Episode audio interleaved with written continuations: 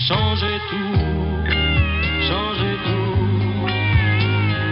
Pour une vie qui va le coup. Changez tout, changez tout, changez tout. Avec les podcasts de Marie. Avec les podcasts de Marie. Depuis belle lurette, les citadins ont perdu le contact avec la nature. Mais le manque commence à se faire cruellement sentir pour les homo urbanus que nous sommes devenus selon le terme inventé par Jeremy Rifkin, l'économiste et sociologue américain. On se souvient enfin que nous sommes, nous aussi, les êtres humains, un produit de la nature avec un besoin de plus en plus pressant de nous y reconnecter. Et pour cela, c'est vrai, on ne manque ni d'énergie, ni d'idées. On fleurit les balcons et les trottoirs, on plante des légumes jusque dans la rue avec l'association Incroyable Comestible par exemple. On kiffe les jardins partagés, les toitures végétalisées, les potagers sur les toits et on installe des ruches et des poulaillers jusque dans les quartiers. La société civile fait entendre sa voix, se bat pour plus d'espaces verts et d'arbres dans les villes. Un nouveau type de citoyen serait-il en train d'émerger? C'est en tout cas ce que croit la géographe Lise Bourdeau-Lepage qui parle d'homo qualitus c'est-à-dire un être humain qui ne recherche pas seulement son bien-être matériel et immatériel, mais fait de la satisfaction de son désir de nature et de la préservation de son environnement un élément de son bien-être. La formule me plaît bien. Tout le monde n'a pas la chance de pouvoir s'évader le week-end dans son masé ou son cabanon à l'extérieur de la ville pour jardiner, déguster les fruits et légumes de sa production et goûter les bienfaits de la sieste à l'ombre d'un vieux chêne ou d'un olivier. À Montpellier, on peut les citoyens assoiffés de nature et de permaculture ont trouvé un oasis d'un nouveau genre pour se retrouver. L'oasis citadine, c'est son nom. Je m'y suis rendue et j'y ai rencontré Sébastien Giraud, l'un des trois fondateurs. Il évoque pour nous ce projet longuement mûri qui existe depuis maintenant plus d'un an. Oasis Citadine, c'est un, concept de ferme urbaine collaborative. Là, c'est la première ferme qu'on qu a créée, donc une ferme urbaine sur les terres du, du château de Flaugergue à Montpellier. Et l'idée, c'est de créer une ferme où des particuliers, des personnes qui habitent en ville, puissent avoir un lieu pour cultiver, apprendre à cultiver leurs propres fruits et légumes. Et comme c'est entre un jardin partagé et une ferme, où toutes les récoltes de cette ferme sont partagées entre les, membres de notre, association. Alors là, on a 8000 m2 en tout. Et donc on a 4000 m2 où c'était une ancienne terre de vigne. Et on a 4000 m2 d'une parcelle de vigne. Donc l'idée, c'est vraiment d'avoir bah, différents, types, euh, différents types de cultures tout est cultivé par les, entre les membres de, l'association. Bah, le projet, ça fait trois ans qu'il était en, maturation et donc il y a toute une phase de projet, d'incubation où là moi j'étais un peu, j'étais euh, bah, porter le, porter l'idée, porter le projet et on s'est retrouvé en fait avec le reste de l'équipe pour euh, bah, vraiment constituer notre, consolider toutes nos compétences et euh, il y avait deux autres membres de l'équipe notamment qui avaient des, des projets, un projet de ferme école, Maxime qui avait un projet de, de ferme école et Germain qui avait un projet autour du du troc et du glanage et de, la, de lutter contre le gaspillage alimentaire.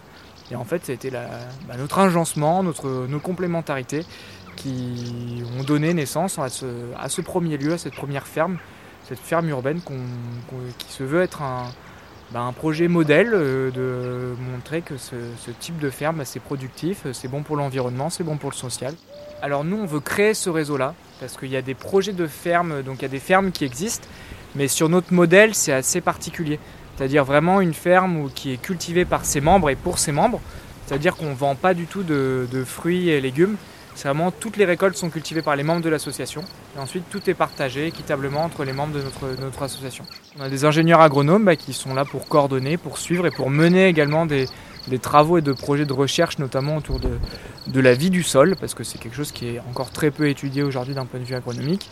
Et oui, ça fait partie de notre modèle, nous, de bah, d'avoir de, la recherche, vraiment que ce lieu-là serve à un support de recherche agronomique autour de l'agroécologie pour euh, faire avancer cette cause qui, nous tient à cœur.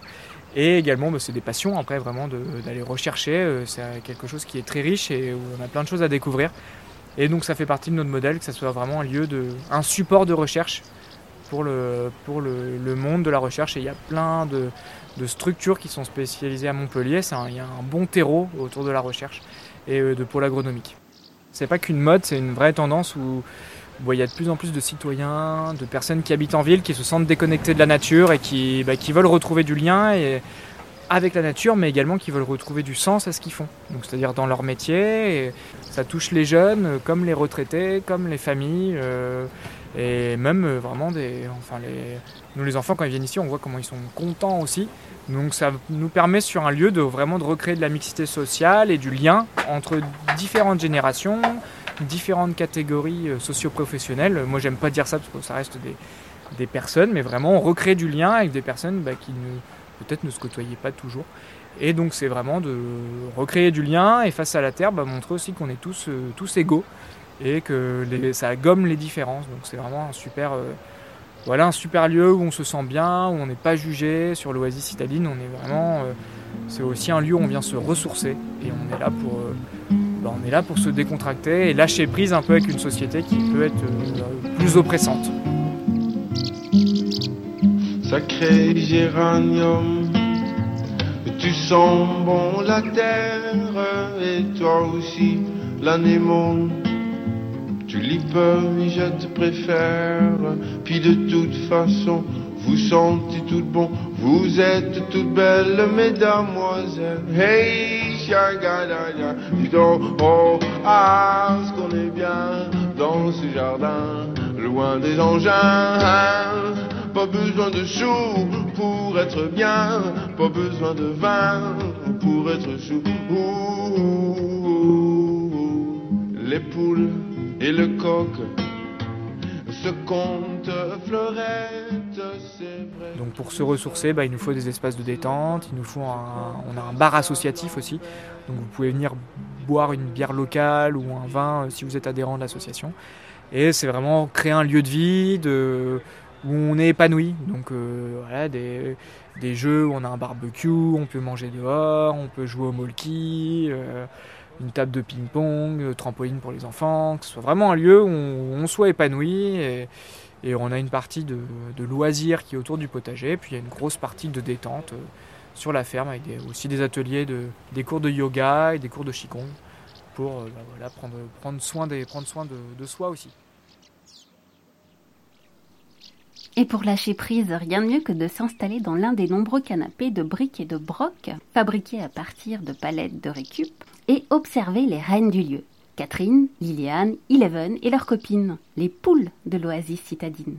Elles sont 13 au total, dont la plupart ont été données et sauvées, pour certaines, d'un sombre destin.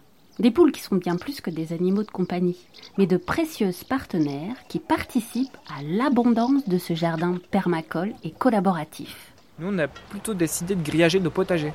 Donc en fait, on a protégé nos potagers, mais on a laissé les poules en liberté.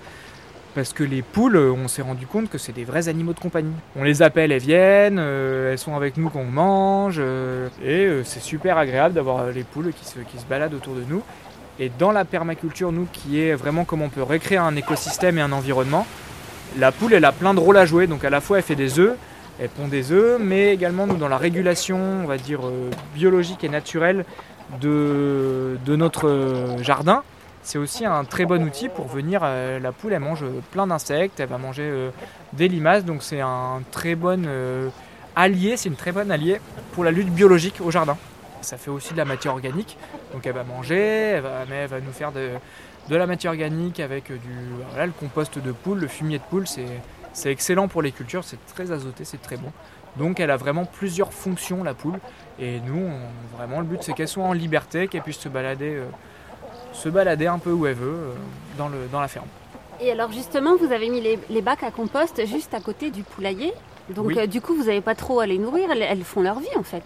Alors oui, ça c'est également un des points qui est important, c'est comment mettre les choses au, au bon endroit. Donc le fait d'avoir le compost à côté du poulailler, quand nos membres de l'association viennent apporter leur compost euh, à la ferme, et ben ça vient participer à nourrir les poules. Donc ce qui fait qu'on les nourrit, on leur donne un petit peu de grain quand même tous les matins, mais c'est vraiment minime euh, par rapport à ce que peut donner quelqu'un, euh, euh, on va dire un éleveur classique. Nous, on leur donne l'équivalent de deux verres de grain par jour pour 13 poules, donc c'est vraiment rien du tout. Et le reste, eh ben, elles vont se nourrir, elles vont aller grappiller, chercher dans la nature, elles sont autonomes hein, les poules. hein. Et en grande partie dans le compost aussi, où elles vont aller gratter, picorer dans le, dans le compost et toute la matière qu'elles peuvent trouver un peu partout. Pour en savoir plus sur cette oasis et pourquoi pas créer la vôtre près de chez vous, ou tout simplement pour vous informer ou vous former à la permaculture, rendez-vous sur le site oasiscitadine.fr. À vous de jouer!